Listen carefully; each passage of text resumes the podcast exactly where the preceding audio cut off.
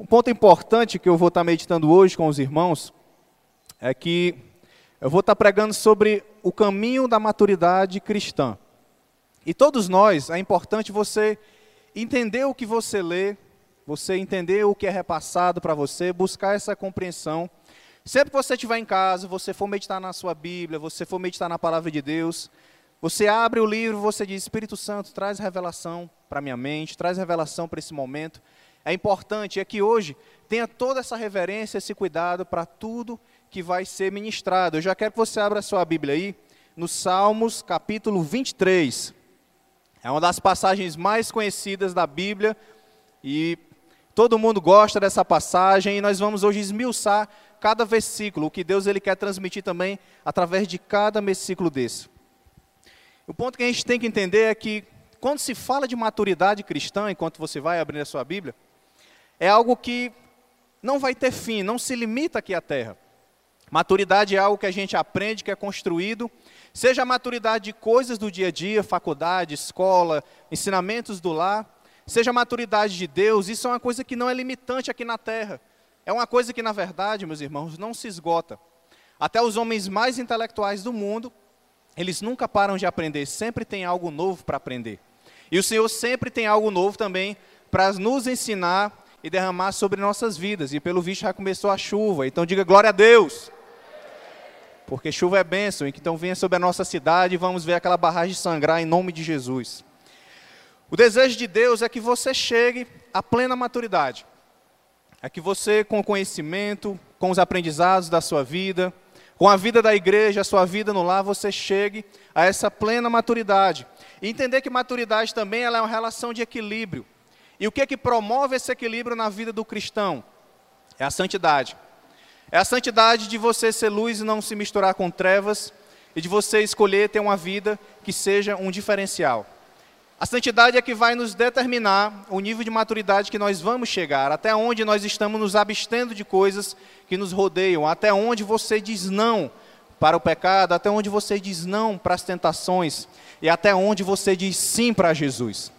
Até onde você consegue transmitir isso? E eu peço aos irmãos muita atenção de tudo que a gente vai ministrar, por conta do barulho que acontece, para a gente estar bem antenado na palavra de Deus e que vamos estar pregando hoje, tá bom?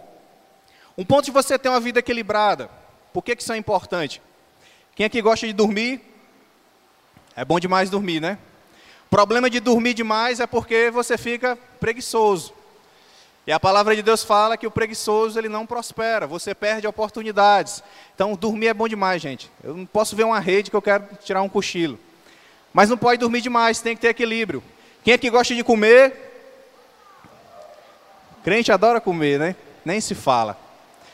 Mas aí também tem que ter um certo controle, tem que ter um equilíbrio nisso, para não extrapolar, não comer demais, não passar mal, não acabar tendo que ir para o banheiro, enfim. Precisa-se de um equilíbrio. Então, na vida cristã, na nossa caminhada, a gente precisa desse equilíbrio, até mesmo nas disciplinas espirituais. Às vezes a gente gosta muito de orar, às vezes a gente gosta muito de ler a Bíblia, às vezes a gente gosta muito de servir.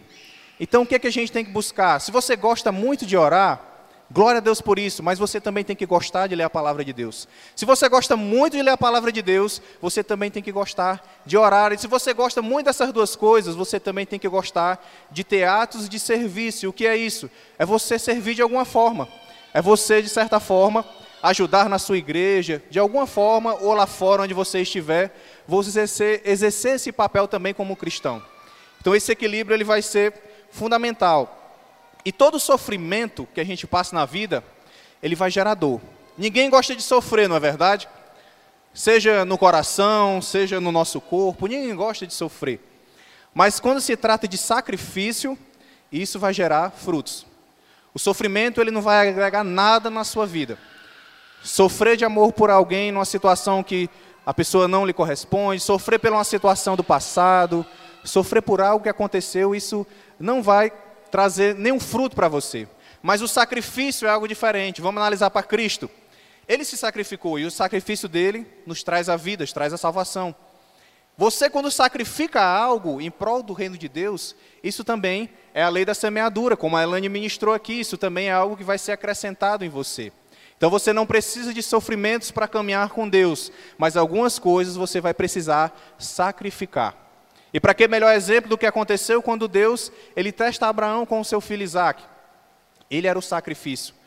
Mas ele tinha uma fé tão tremenda, por isso que ele é o pai da fé, que ele está aqui o meu filho como sacrifício. E Deus não, não precisa. Tem um cordeiro preparado para o sacrifício. Esse cordeiro, na verdade, ele vai simbolizar Cristo. Mas algumas coisas nós temos que sacrificar, principalmente para a gente caminhar em maturidade e para a gente ter equilíbrio na vida cristã. E é sobre isso que eu quero ministrar. E o Salmo 23 ele vai nos dar um caminho para essa maturidade. Ele vai nos dar um caminho para a gente chegar a essa plenitude, a gente ir para um outro nível espiritual, a você ir para um outro nível como esposa, como esposo, e principalmente você ir para um outro nível como cristão. Então vamos ler juntos o Salmo 23, a partir do versículo 1. Você pode acompanhar na sua Bíblia, vamos meditar hoje só nesse capítulo. Lembrar que Salmos, do original do hebraico, isso fala de louvor. Então, Salmos é cânticos que é feito para Deus, é adorações que são feitas para Deus. Salmos 23, a partir do versículo 1. E eu quero que a gente leia junto, tá certo? No 3. 1, 2, 3. O Senhor é o meu pastor, nada me faltará. Deitar-me faz em verdes pastos, guia-me mansamente a águas tranquilas. Refrigera a minha alma, guia-me pelas veredas da justiça por amor do seu nome. Ainda que eu andasse pelo vale da sombra da morte, não temerei mal algum, porque tu estás comigo. A tua vara e o teu cajalo me consolam. Prepara-se uma mesa perante a mim na presença dos meus inimigos. Unge a minha cabeça com óleo, o meu cálice faz transbordar. Certamente que a bondade e a misericórdia me seguirão todos os dias da minha vida, e habitarei por longos dias. Feche os seus olhos por um instante. Espírito Santo, nós te convidamos, nós te exaltamos, nós clamamos a Ti, porque é a Tua presença que faz tudo aqui acontecer e ser real. E nós sabemos que isso é muito além do que arrupios, do que sensações. É Tu que convence o homem do pecado, da justiça e do juízo. É tu que traz esse refrigério, é tu que faz nós te escolhermos como nosso pastor, nosso Senhor. Aquele que a tua palavra deixa uma promessa que nada nos faltará. Aquele que a tua palavra deixa uma promessa que tu vai nos guiar para pastos verdejantes, por águas tranquilas, e ainda que nós estejamos num vale sombrio da morte, um lugar de deserto, um lugar de dificuldade, ali tu estará com a tua igreja, ali tu estará com o teu povo, ali tu estará com as famílias, com aqueles que clamam a ti, Jesus. Então nós rendemos a nossa vida a ti. Nós nos entregamos como igreja aqui a Ti, reconhecemos que só Tu és Senhor e tem poder sobre todas as coisas. Que nessa noite vidas aqui sejam impactadas, vidas sejam transformadas. Estenda sua mão, que nessa noite vidas aqui sejam tocadas pela tua glória, pelo teu poder, Espírito Santo, que o teu, o teu fogo venha habitar e passar sobre nós, Deus, nos purificando, Deus, nos transformando. Que a tua água tranquila venha, Deus, nos inundar, nos encher e que a gente escolha ser transbordante de ti, Deus, não somente hoje, mas a cada manhã, porque o Senhor é nosso pastor e nada nos Aplauda o nome de Jesus.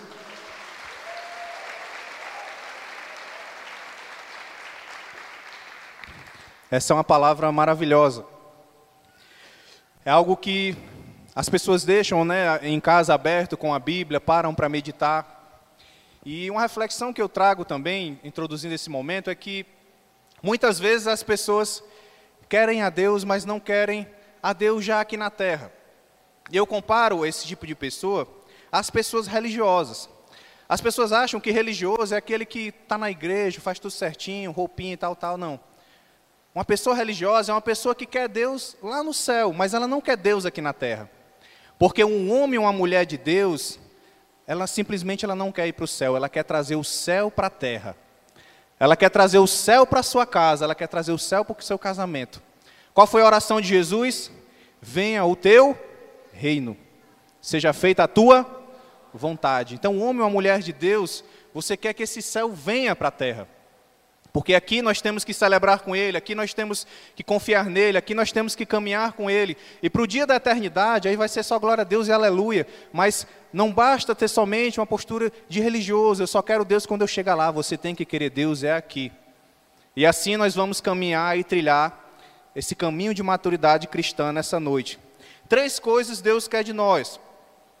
Eu falei alguns pontos no domingo passado, hoje eu trago mais três pontos de uma forma breve aqui. Ó. Uma coisa que Deus quer de nós, Ele quer salvação. Cristo, Ele morreu por todos, Ele não escolheu, Ele não fez acepção, Ele não morreu por A ou por B, por branco ou por negro, rico ou pobre, Ele quer salvação. Então Ele quer que nós o conhecemos, quer que nós os tornemos Ele também conhecido, e que assim nós encontremos aquele que tem o poder para salvar as nossas vidas, amém? Então isso envolve cuidado, não só ganhar vidas, mas envolve o cuidado que é um dos lemas da nossa igreja e é algo que a gente trabalha aqui. Deus também, Ele quer de nós maturidade, diga comigo, maturidade. Por que dessa maturidade? Porque ele, quer que você continue a crescer. Ele quer que você continue a fluir no Espírito Santo. Ele não quer que você tenha uma simples experiência e aquilo pare por ali, não. Ele quer derramar mais sobre você, mas a maturidade vai fazer você alcançar mais, ler mais, ruminar mais, buscar mais na presença de Deus. Então a maturidade, ela fala desse aprendizado que tem que ser constante na sua vida, seja a sua área profissional, seja alguma área pessoal sua, o aprendizado ele é constante, a maturidade ela é constante. E Deus também, ele espera de nós frutificação. Então diga para o irmão que está do seu lado aí, ó. Não se apresente a Deus com suas mãos vazias. Nós temos uma missão enquanto passamos por aqui, e no dia que nós tivemos aquele encontro glorioso com Ele, nós não podemos chegar de mãos vazias. Ele espera que nós tenhamos frutificação, Ele espera que aquilo que a gente semeou, a gente venha colher, e se a gente vai colher aqui, ou lá no céu, quando Ele for entregar o nosso galardão, a nossa recompensa, mas não se apresente para Ele de mãos vazias, jamais. E o que, que eu posso fazer, pastor? Para não, não chegar nesse momento de mãos vazias. Existem várias formas, a igreja está aqui para isso. Mas ele também ele fala com você todo dia de pequenas coisas que você pode fazer, como ajudar em casa os seus pais, como ajudar a sua esposa, o seu esposo, como você ser um exemplo por onde você passa, um exemplo nas suas atitudes profissionais.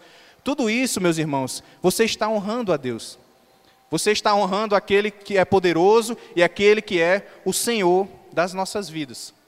E um exemplo bem claro que eu trago sobre isso é a diferença do chuchu para beterraba. Todo mundo sabe aqui o que é chuchu? E beterraba, os irmãos que gostam de cozinhar. Porque o que acontece? Quando você vai preparar lá a comida, eu não sou muito da culinária, mas eu fui pesquisar isso e achei interessante. Você corta o chuchu, mistura na comida, depois você nem sente mais o gosto dele. Porque ele se mistura ali e já se perdeu.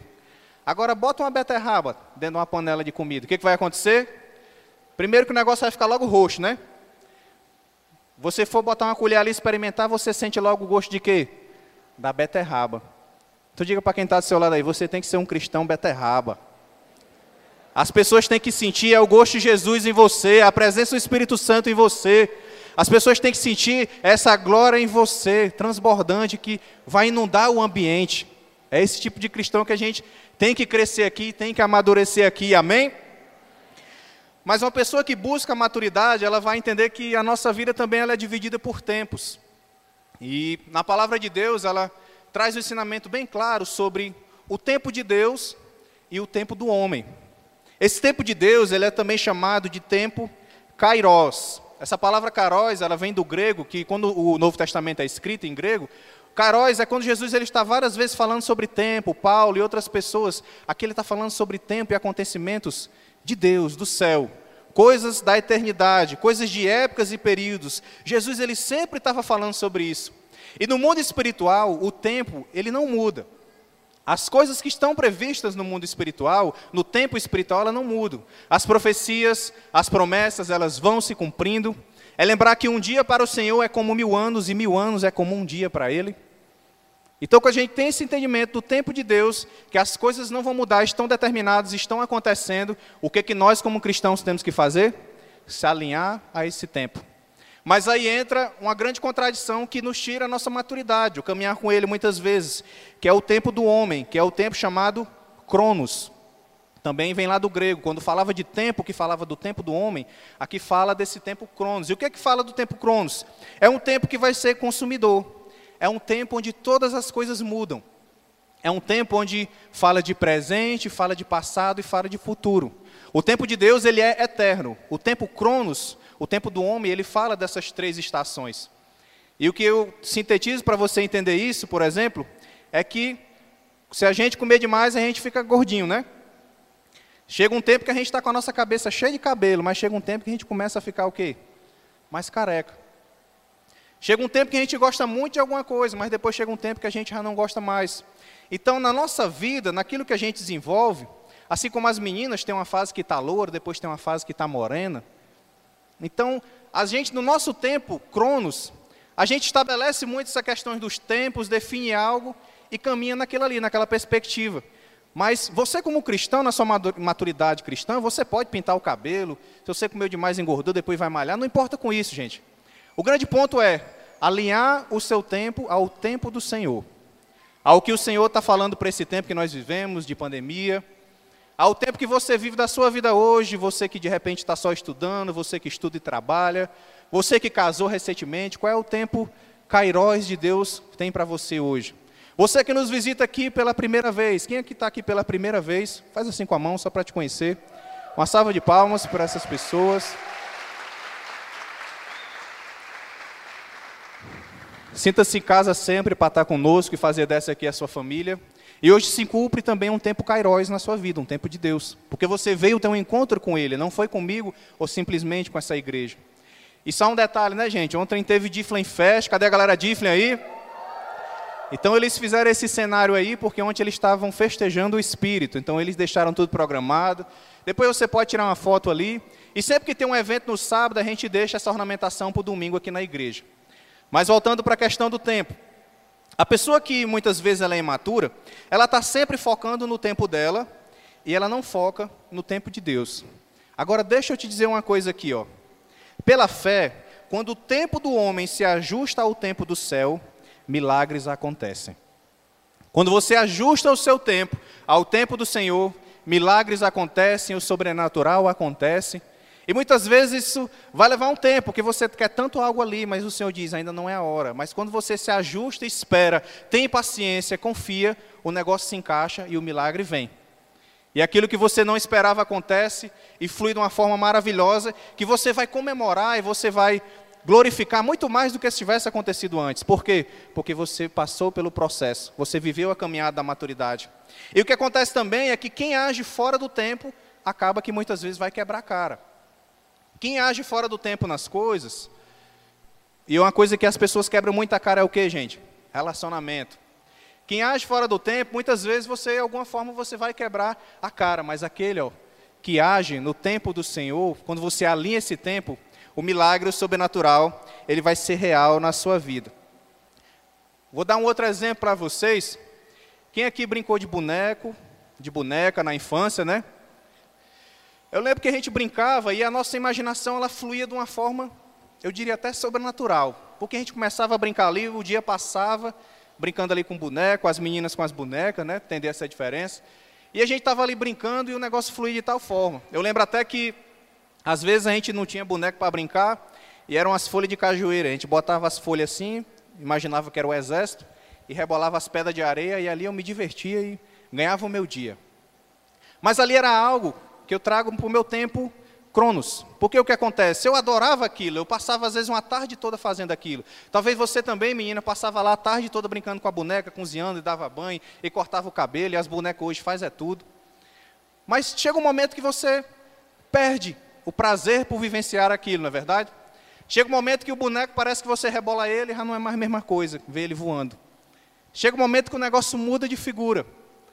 Isso também fala de tempo cronos. É porque algo na sua vida está mudando. Isso também envolve maturidade, porque coisas que você gostava, você agora tá, tem que voltar sua mente para se preencher com outras coisas, para preencher aquilo que te alegra. E aí que cabe o cuidado na maturidade cristã, de você preencher a sua vida com as coisas de Deus, de você preencher a sua vida com as coisas certas. Amém? E olha o que, é que o Salmo 23 ele nos ensina. O versículo 1. Eu vou falar de oito fases que o Salmo 23 ele nos ensina a seguir essa maturidade cristã, a chegar lá no ápice, a chegar o dia do grande encontro, a chegar lá bem, chegar preparado. Então peço que você tenha muita atenção a cada fase que eu vou estar ministrando aqui. E entenda uma coisa: Deus ele não tem compromisso com quem age fora do seu tempo. Eu também deixo essa frase que é para a gente meditar. Deus ele não tem compromisso com quem age fora do seu tempo. A gente está aqui, igreja, para se alinhar com o tempo dele. Se amanhã o governador decidir um lockdown e fechar tudo de novo, a gente ainda vai estar tá na agenda de Deus. A igreja não vai parar, vai estar tá na agenda de Deus. Se continuarmos como estamos, a gente também vai estar na agenda de Deus. Essa é a agenda que nós temos que querer para a nossa vida. Você pode ter os seus sonhos e tudo que você quer concretizar, isso não, não te impede disso, meus irmãos, mas alinha isso sempre com a agenda do Senhor, sempre com o tempo do Senhor, sempre com esse tempo kairóis. Guarde essa palavra kairóis na sua vida. E o versículo 1 do Salmo 23 diz: Vamos ler juntos? O Senhor nada me essa fase da nossa vida cristã, falando sobre maturidade, esse caminho que nós estamos percorrendo aqui, aqui fala de uma fase de cuidado e de atenção. Aqui fala do momento quando a gente conhece a Jesus. Quando a gente conhece a palavra, a gente tem aquele encontro, a gente entrega nossas vidas para Ele. É o momento de cuidado e atenção, porque você vê Deus como o seu protetor, o seu pai, o seu pastor, você olha para Ele e você sente aquele cuidado e você tem aquela certeza que nada vai te faltar você está ali num primeiro amor muito forte na sua vida. Lá em Apocalipse 2 fala de uma igreja, que foi a igreja de Éfeso, e na terça-feira nós estamos meditando sobre essas igrejas aqui. Fala de uma igreja que ela perdeu esse primeiro amor. Então, nós, como cristãos, essa fase 1 aqui, a gente tem sempre que conservar. O primeiro amor pelas coisas simples, o primeiro amor pelaquilo que é do Senhor, o primeiro amor, aquelas coisas singelas e simples, você tem que sempre conservar isso no seu coração, jamais deixar isso esfriar no seu coração. Então, esse versículo 1 ele está falando sobre isso, e uma paixão também que se cresce por fazer a obra de Deus.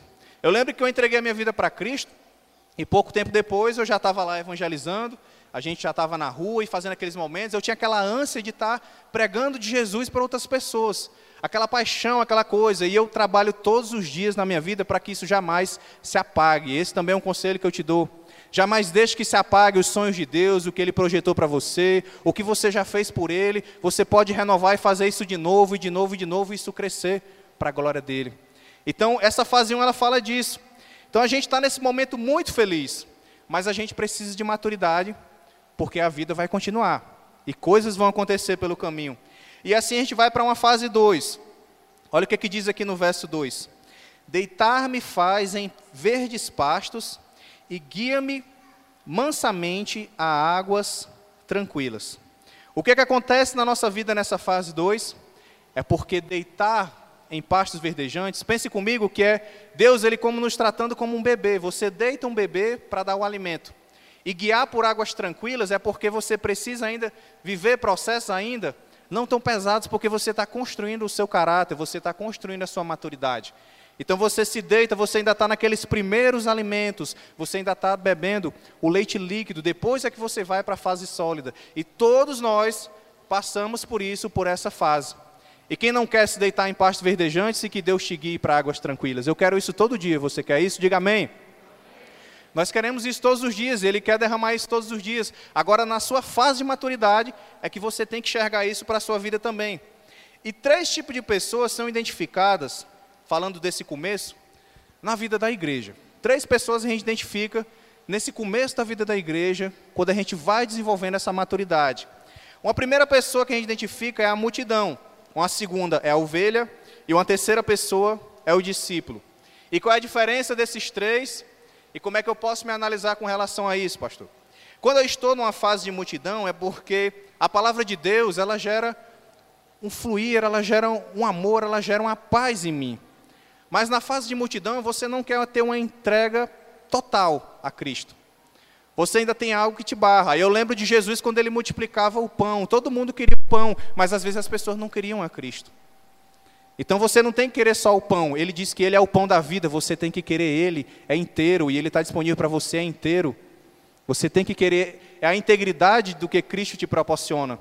Então a multidão muitas vezes ela se compadece, mas ela não se entrega totalmente. E a ovelha, pastor? A ovelha já entra na fase daquelas pessoas que precisam ser cuidadas e doutrinárias. Elas tiveram uma entrega, mas elas passam pelo momento de cuidado, de serem ensinadas na palavra de Deus, para que a ovelha, ó, ela vá ficando gordinha, ela vá crescendo e ela também vá dando cria. Porque ovelha sadia dá cria. Essa é uma das frases que o nosso pastor Ebe sempre bate. Então a gente tem que buscar estar sadio para dar essa cria. E um terceiro ponto das pessoas que estão na igreja é o discípulo. Porque quando você está nessa fase do discípulo, você é cuidado, mas também você entra numa fase principal de ser confrontado. E o discípulo também, você entende que você tem que dar resultado. Você é um discípulo de Cristo, você tem que dar algum tipo de resultado. Lembra que eu falei de não aparecer diante de Deus de mãos vazias? Você está numa fase que você vai dar algum resultado de alguma forma como discípulo. E ele espera isso de todos nós. Então, os pastos verdejantes, na verdade, aqui está falando da palavra de Deus. É você deitar e você ter aquele momento onde você vai receber muito da palavra de Deus. Você vai ser cheio da palavra de Deus porque você está aprendendo, você está conhecendo princípios, você está vivenciando essa nova experiência com a palavra de Deus. Então você deita nesses pastos e ele derrama. E as águas tranquilas representam o quê? É o Espírito Santo. É a água do Espírito que nós temos que beber. E ele diz: aquele que tem sede, venha, que eu tenho água para beber. E a gente se encher dessa água do Espírito. E te digo uma coisa: não é água que você compra na rua, não, que uma hora vai faltar. Essa água para você vai estar sempre disponível. Todo dia, toda hora, ela está para você nesse momento. Então, se você quer mais dessa água, que você quer mais dessa palavra, diga assim: Ô Jesus, que o Senhor venha sobre a minha vida, me encha com a tua palavra e com o teu Espírito Santo para a tua glória. Amém? Então a gente busca ter esse nível de discípulo e buscar estar cheio. E olha o que, é que Jesus disse, ó, João 10, 11. Eu sou o bom pastor. O bom pastor, ele dá a vida pelas suas ovelhas. Ele se coloca como o bom pastor e ele dá a vida pelas ovelhas. Então, ele traz esse alimento, ele guia nessas águas. Eu, como pastor de uma igreja local, a minha função está fazendo isso, de guiar, pela palavra de Deus e de levar essas águas do Espírito para que você conheça e que você transporte, transborde. Então a gente precisa trazer isso muito forte e nós temos um bom pastor que ele já deu a vida por nós e que ele cuida de nós e que jamais ele vai desistir de você. Amém? Uma outra fase que a gente passa a enfrentar agora, a fase 3. Olha o que, que diz no verso 3 do Salmo 23. Guia-me pelas veredas da justiça. Aqui eu já começo a entrar numa fase da minha vida cristã onde eu já recebo alimento, eu já recebo cuidado, eu estou naquele primeiro amor, eu estou queimando por Jesus e tudo. Só que aqui eu vou passar por uma vereda. Quem aqui não sabe o que é uma vereda? Só levanta a mão, só para saber se você não sabe o que é uma vereda. Pronto. Essa versão fala de vereda. A vereda é a mesma coisa que um caminho. Agora imagine uma região selvagem. Imagine aquele caminho que a gente passa quando vai visitar um lugar. Você passa para ela aquele caminhozinho ali estreito. Isso é uma vereda. Eu fazia muito isso lá em Beberibe, a gente passeava de bicicleta e passava por esses lugares para chegar até uma lagoa, algum lugar. A galera também faz muito isso aqui. Então isso representa uma vereda. Mas o ponto que eu trago para a vida do cristão da vereda da justiça é porque a vereda aqui fala no sentido de você ser tratado porque você vai passar pela vereda e você vai esbarrando nas coisas. Porque vereda é um lugar onde passa um de cada vez, não dá para passar um do lado do outro assim uma vez não. Vai passando um de cada vez porque ela é apertadinha. Então você vai passando aqui e as coisas vai barrando ao seu redor. Isso na verdade fala também de um tratamento, é uma fase de ajustes, é uma fase, uma fase de santificação, é uma fase de você passar por um caminho estreito, é uma fase onde você vai de certa forma estar tá sempre entregando para Deus aquilo que você precisa ser transformado pedir perdão pelos seus pecados, buscar estar tá renunciando coisas na sua vida, você está passando por esse processo. E passar pelas veredas, imaginando a ovelha, ela vai passar e a lã dela vai ficar suja. E a lã dela vai ficar cheia também de carrapicho. Mas nós temos um bom pastor para nos pegar nos braços, limpar essa lã e tirar esses carrapichos de nós, amém? O que, que você tem que fazer? Passar pela vereda, que você vai encontrar ele do outro lado, e ele vai estar em espírito te guiando também por esse caminho. Então é, é uma fase que é importante e que também fala de responsabilidades e decisões a serem tomadas. Porque nós chegamos nessa fase como cristão e muitas vezes a gente para e olha para a vereda, olha o que, é que eu tenho que deixar para trás, porque o caminho vai ser estreito, a porta para entrar no céu continua sendo estreita, e eu fico naquela dúvida se eu vou ou não vou, e eu fico naquela sobre algo que ainda me prende, E nós estamos aqui para quebrar isso na sua vida no nome de Jesus.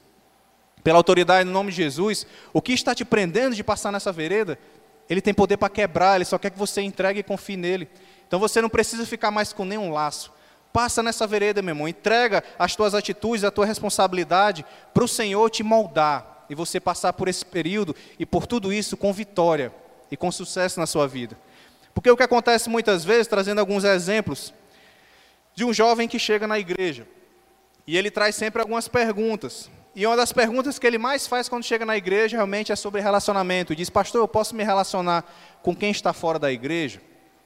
É uma das coisas que mais acontece. Mas deixa eu perguntar uma coisa para vocês. Como é que a ovelha fala, gente? Quem lembra como é que a ovelha fala? Pé. É isso mesmo. Como é que o gato fala, gente? Miau. Aí tem uns gatos aqui que é francês, é misturado aí. A ovelha faz bé. O gato faz miau.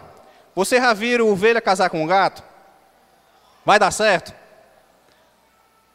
Assim eu trago para a nossa vida cristã, para que você não entre em julgo desigual. Não dá para se misturar você que é ovelha com coisas que direcionam para um outro caminho.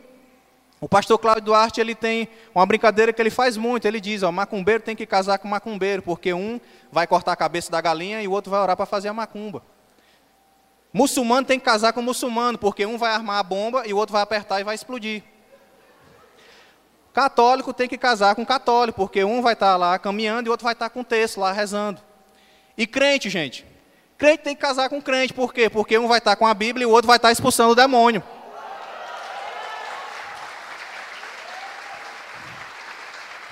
Então a gente não pode entrar nesse julgo desigual jamais. E eu trago também um alerta para você que é casado e que namora. Porque você que é casado e namora, você também não pode entrar em julgo desigual dentro do seu relacionamento. Você deve basear por princípios da palavra de Deus, você deve se alinhar. Então, maridos, santifique a sua esposa. Esposa, você tem que ser a coroa de joia rara do seu marido. Você tem que ser a mulher sábia do seu marido. E maridos, você santifica, você cuida, você prepara a sua esposa como igreja para aquele grande dia glorioso com o Senhor. Então a gente vive esse processo e mais essa fase na vida cristã. Uma coisa que eu quero que você entenda bem claro, quando você está nessa fase de passar pela vereda, é porque é nítido que você vai ter que escolher entre Deus e o mundo. Você vai ter que escolher entre viver a palavra de Deus e viver o que o mundo te oferece. E pastor, eu não posso viver no mundo, todos nós vivemos no mundo. Mas nós não somos influenciados pelo mundo, nós estamos para influenciar. Lembra do crente? Beterraba. Nós estamos para influenciar nisso. Agora, que bom que a gente fosse como um prego. Porque um prego eu quero botar ele na madeira, aí eu boto o prego ali, e eu bato, ele já encaixa e já fica ali, não é verdade? Mas muitas vezes a gente é como um parafuso. E o que eu quero dizer com isso? Porque o parafuso você bota e vai ó, com a chave ali rodando. Então o processo é mais demorado. E o processo também é o quê? É mais doloroso, porque eu não quero largar o osso. Eu não quero saltar o que eu preciso deixar para trás. E eu fico ali sendo imprensado. Até que o parafuso chegue lá no final. Mas nós estamos aqui, nós confiamos naquele que é o martelo, e que se ele dá uma direção e que se ele bate sobre nós nesse sentido, é porque ele vai levar a gente para um lugar melhor. Amém? Você crê nisso? Diga glória a Deus. Então, nessa fase, acontece muito disso. E olha o que acontece aqui em Marcos 1,12. Versículo bem curto, diz assim: ó, E logo o Espírito o impeliu para o deserto. De quem é que ele está falando aqui? É de Jesus. Jesus tinha acabado de ser batizado com o Espírito Santo, 30 anos de idade. Gente, venhamos e convenhamos, o cara não pecou, o cara estava com a vida reta, o cara não tinha mau testemunho. A maioria de nós, e eu me coloco, a gente chega todo quebrado na igreja. E pela misericórdia dele, ele nos transforma. Agora, o cara era íntegro, o cara não tinha nada o que apontar dele. Mas na hora que ele recebe o Espírito, o que, que Deus faz com ele? Você agora vai para o deserto. Você vai passar por onde? Pela vereda da justiça, Jesus. Para você ser preparado. E assim ele leva ele para esse lugar, que é um lugar de preparação, é um lugar de vereda, ou seja, você vai se arrastar, alguma coisa vai ficando, alguma coisa vai sendo tratada. E ele foi tentado por Satanás durante 40 dias mas ele venceu. Diga comigo: Jesus venceu. Então ele não ficou preso naquele deserto, porque deserto a gente passa e a gente passa com vitória com Cristo. E Provérbios 4, 27 diz assim: ó, Não se desvie nem para a direita, nem para a esquerda. Afasta os teus pés da maldade. Jesus ele passou pelo processo dele, ó, reto, né, sem se desviar. É a vereda que eu tenho que passar, eu vou passar por essa vereda, porque que o Senhor está comigo. E olha o que é que ele, ele exerce a sua autoridade depois de passar pela vereda. Por que, que isso é importante para nós? João 14, versículo 30 diz assim: ó, Eu não vou continuar a falar muito mais convosco, pois o príncipe deste mundo está chegando. Ele não tem direito e nada sobre mim. Declara na vida do seu irmão. Diga assim: Satanás não tem direito e nem autoridade sobre a sua vida. A sua vida pertence ao Senhor.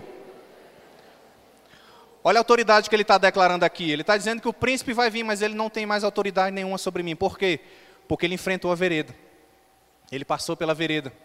E agora Satanás poderia tramar o que for, e ele tramou, e a história se cumpre. Mas ele disse que ele não tem poder, porque ele estava santificado. Ele passou pelo processo. Ele não ficou na porta da vereda e desistiu, não. Ele foi para cima. Então diga comigo: santidade é proteção. Uma outra fase que se passa, trazendo com base nesses salmos, é no verso 4. Diz assim: ó, Vale da sombra da morte. Aqui é uma fase, meus irmãos, que todo cristão passa. Eu me lembro da gente estava numa vigília lá em Quixadá e o Ricardo ministrando, e ele falou isso. Ele fala que nós não estamos isentos de lutas, mas você pode se apegar àquele que nunca perdeu uma batalha. Como é o nome dele? Jesus. Você pode se apegar a ele, você pode se firmar com ele. Então, esse momento do vale da sombra da morte, todo cristão, ele passa. E trazendo o contexto para o pastor e as ovelhas, porque lá em Israel, né, que é a nação escolhida por Deus, Lá tem muitos pastores cuidando das ovelhas. E quando eles passam por certas regiões, que simbolizam esses vales, é porque são regiões muito íngremes, tem muitas pedras. As ovelhas, quando elas vão passando, elas têm medo de cair, e chega a noite, e aparece lobos. Então é uma região um pouco tensa de se passar. Mas aí tem um detalhe que é chave. Porque o que, é que os pastores lá em Israel, eles fazem quando passam por esse momento com as ovelhas? Eles começam a tocar harpa, eles começam a tocar um instrumento. Isso é uma característica de lá. Então eles começam aí na frente das ovelhas, eles vão tocando. Então a ovelha vem aqui atrás e vai ouvindo o som daquela harpa e vai passando ali por aquele vale e vai confiando. E vai ouvindo a voz, porque a ovelha ela ouve a voz do seu pastor. Olha o que, que Jesus diz aqui em João 10. As minhas ovelhas ouvem a minha voz, eu as conheço e elas me conhecem. A grande questão é até que ponto nós estamos sensíveis e ouvindo ao nosso Senhor. A gente tem que canalizar a nossa vida para isso, porque os vales, nós não estamos isentos de vales, nós não estamos isentos de deserto. Todo o mundo está enfrentando um vale que se chama coronavírus, todo mundo atingiu isso. Todo mundo aconteceu. Agora, como é que você está passando por esse vale? Você está ouvindo a voz do seu pastor? Você está ouvindo a direção do seu pastor? Você está ouvindo ele tocar a harpa, ele dando paz em meio a essa tribulação, em meio a essa situação, e você passa aqui tranquilamente e nem se aperreia? Eu trago esse lembrete para a igreja hoje também. Então ele está conosco e quando a gente tem essa certeza, a gente diz o que fala no verso 4, que fala assim, ó: Eu não temerei mal algum, porque tu estás comigo. A gente não teme, a gente descansa. E o Salmo 121 também fala algo interessante. Ele diz assim: ó, De onde vem o meu socorro? O meu socorro vem do que fez os céus e a terra. Ele não permitirá que você tropece. O seu protetor se manterá, manterá alerta. Sim, o protetor de Israel não dormirá. Tiago 1, 2 também fala o seguinte: Meus irmãos, considerem motivo de grande alegria o fato de passarem por diversas provações, pois vocês sabem que a prova da sua fé produz perseverança. E a perseverança deve ter ação completa, a fim de que vocês sejam maduros e íntegros, sem lhes faltar coisa alguma. Olha uma frase que Tiago fala aqui, que lembra dos Salmos. Ele diz assim: ó, sem lhe faltar coisa alguma. E o que que diz Salmo 23, o Senhor meu pastor, de nada terei falta. No original do hebraico, ou então, nada me faltará. Então ele está dizendo que é a mesma situação. Então, meus irmãos, o vale, a provação, aquilo que você vai enfrentar na caminhada cristã, vai acontecer uma hora ou outra, nós não estamos isentos disso. Agora, nós temos um privilégio que quem não conhece a Deus e tem relacionamento com Deus não tem, que é saber que Ele caminha com a gente quer saber que Ele está aqui na igreja hoje, quer saber que Ele está com você no seu trabalho, Ele está com você na sua casa, por onde você passa. A dificuldade que for, você continua olhando para o céu e você tem aquela convicção: o Senhor é meu pastor, nada me faltará. Ele passa comigo nesse vale e, para a glória do nome dele, eu vou me submeter e eu terei vitória no nome de Jesus.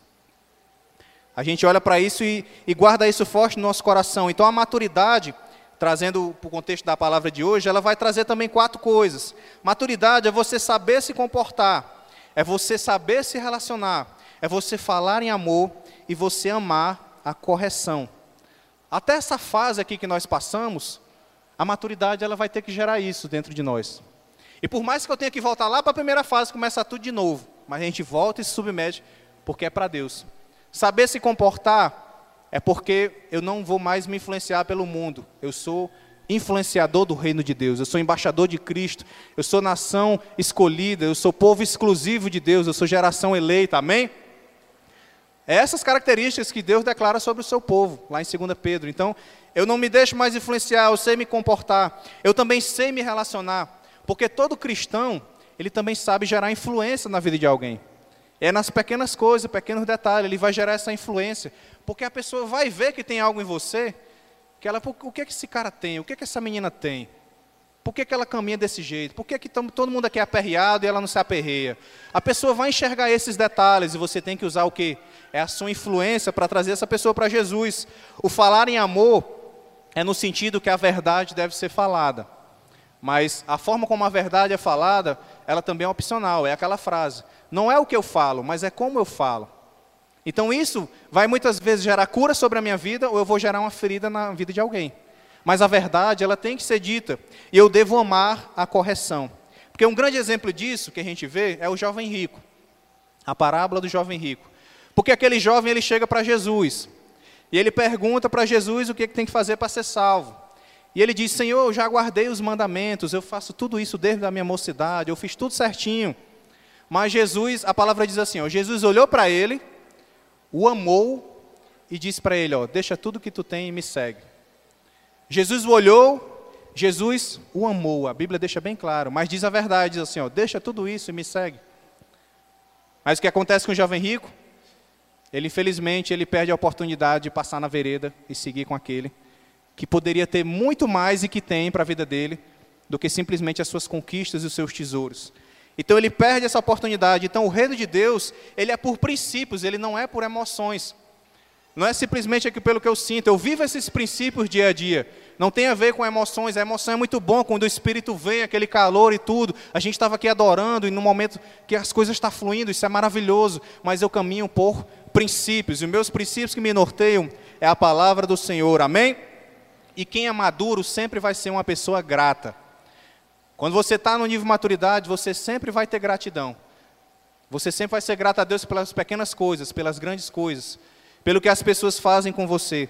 E assim a gente vai para outra fase, que é a fase 5, que diz assim, ó: A tua vara e o teu cajado me consolam.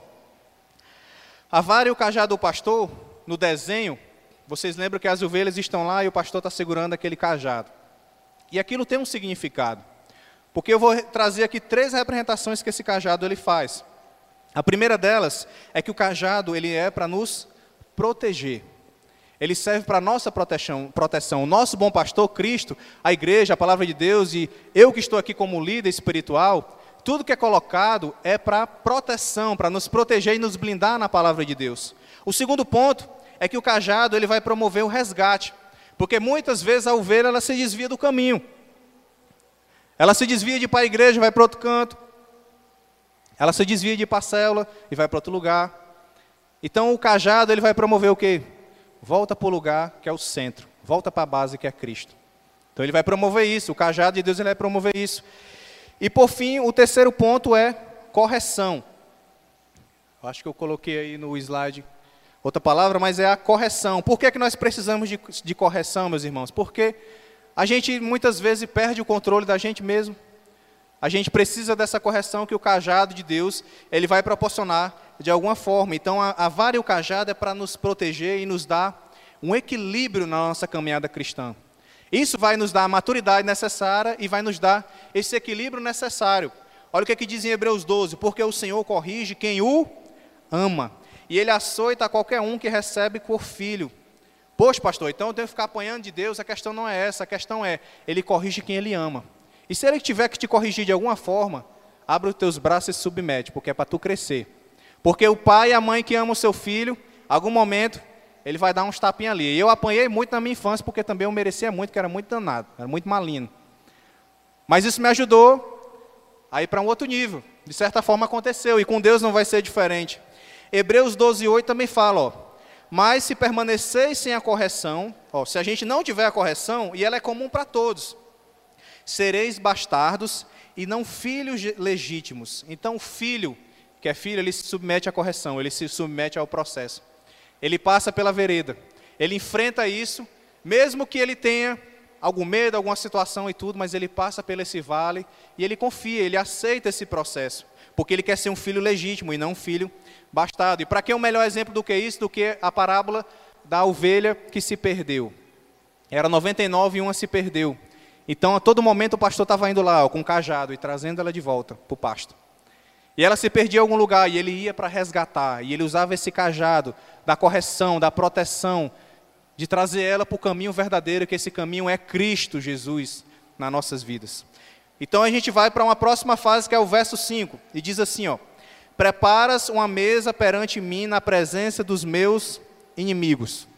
Aqui nós estamos chegando às últimas fases dessa caminhada de maturidade cristã.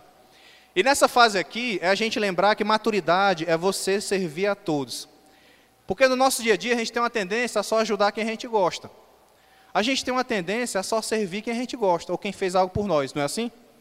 Mas maturidade cristã é muitas vezes é você servir quem você não gosta. Imagine você servir quem já te traiu ou fez alguma coisa por você. Agora imagine Jesus lavando os pés de Judas, sabendo que Judas o trairia. Eu já tive que servir gente que já me deu facada nas costas, mas eu disse, Senhor, é por ti, porque por mim mesmo eu chegava logo dando uma voadora. Mas eu decidi ser cristão. Eu decidi me submeter a esse processo.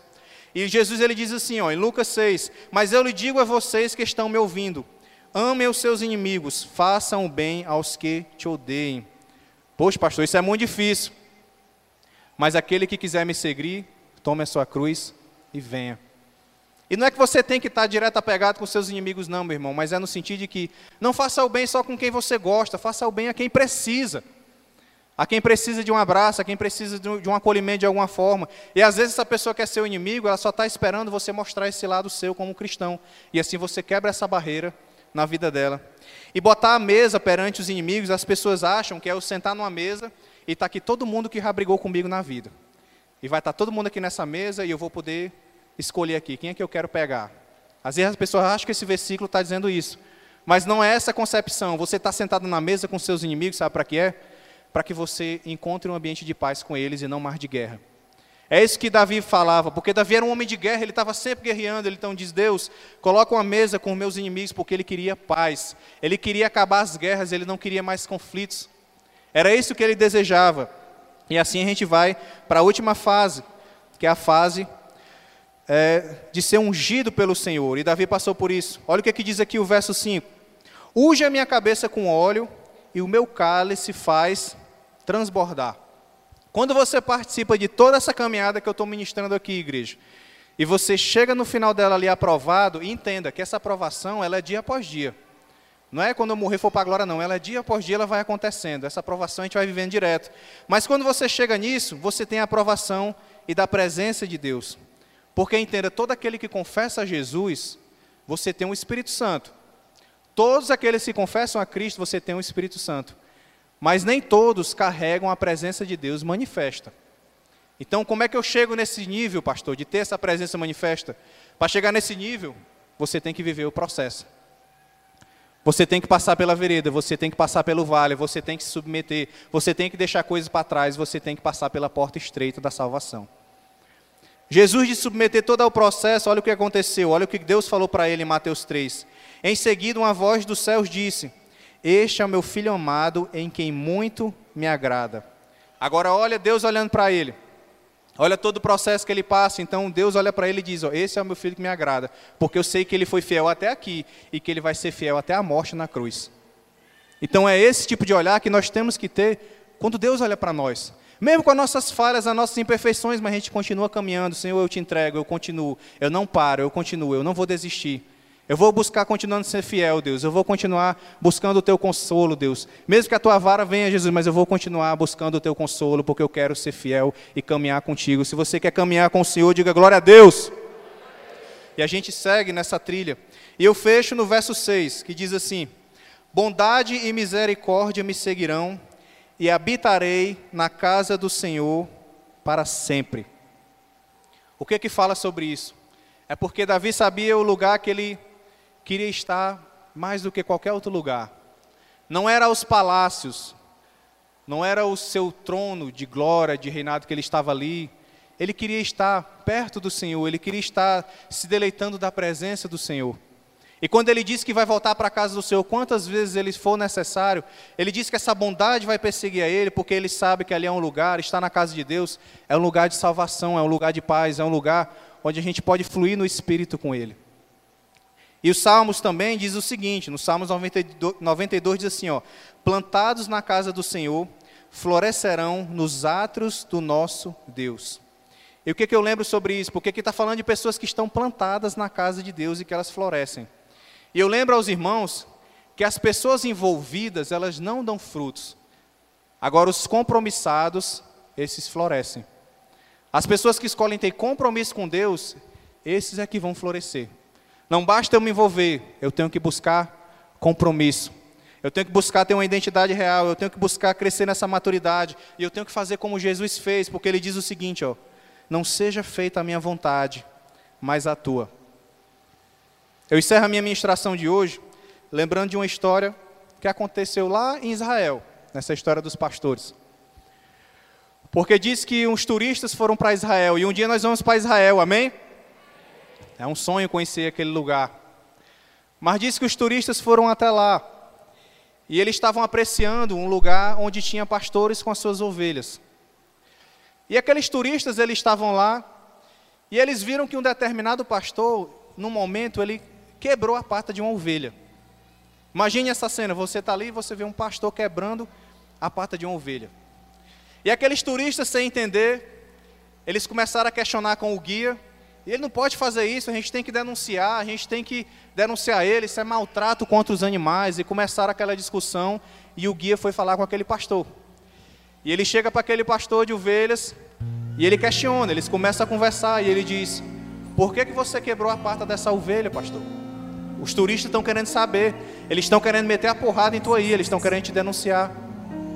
Mas aí aquele pastor, ele começa a explicar por que, que ele quebrou a pata daquela ovelha. Ele diz assim, ó, oh, eu amo essa ovelha grandemente. Eu não tenho preferidas aqui, eu amo ela grandemente. Mas essa ovelha, ela dá muito trabalho porque ela foge muito. Eu já tive que livrar ela de lobos, eu já tive que livrar ela de cobra. Ela se prendeu em buraco. Então eu precisei quebrar a pata dela aqui para ela permanecer por um momento sem fugir e comigo aqui dentro do aprisco, comigo aqui junto com as outras ovelhas. Mas aí o guia pergunta, porque o pessoal continuava questionando. Eles não acharam a resposta suficiente. Ele pergunta, ele diz assim: Mas como é que ela vai caminhar agora com essa pata quebrada? Como é que ela vai continuar caminhando agora se ela está com essa patinha quebrada? E o pastor ele diz assim: Ó, você não precisa se preocupar com isso, porque a partir de agora eu vou carregar ela nos meus braços eu vou levar ela para onde for necessário, até que ela se cure, até que ela entenda onde é o lugar dela. E qual a reflexão que eu quero trazer com isso, meus irmãos? É porque muitas vezes Deus ele está chamando e está chamando e ele está chamando e a gente não ouve a voz do nosso pastor e a gente se quebra todinho e chega quebrado na igreja, mas continua fugindo. Mas ele continua chamando. Ele é aquele que deixa as 99 para buscar aquela que se perdeu. E ele continua buscando aquelas que se perdeu, assim como nessa noite. Ele não quer deixar ninguém para trás, ele não quer que ninguém se perca. E muitas vezes coisas acontecem na nossa vida que vai nos ferir. E aqui está uma pessoa que é cheia de marcas. Eu carrego a minha cicatriz das minhas escolhas erradas. Mas Deus também, Ele já fez cicatrizes em mim. Mas a palavra de Deus fala que Ele é aquele que faz a ferida, mas Ele é aquele que cura. E se Ele faz a ferida, mas Ele cura, é porque isso tem propósito é para a gente se alinhar ao plano dele, é para que a gente não fuja mais do nosso lugar de encontro com o nosso Deus. A caminhada da maturidade, ela vai passar por tudo isso, meus irmãos. E se eu estou aqui embaixo, é para lembrar para vocês que esqueça os níveis de achar que alguém é mais importante ou mais espiritual ou coisa de outras pessoas, não. Aqui nós somos ovelhas do nosso bom pastor que é Jesus, amém? Todos nós somos ovelhas do nosso bom pastor que é Jesus. Mas eu quero lembrar aos irmãos que a gente precisa estar sensível para ouvir o que Ele quer. A gente precisa estar sensível para ouvir o que, que Ele nos chama agora para viver. E a gente precisa abrir o nosso coração por inteiro. Você que recebe essa palavra, aplauda o nome de Jesus.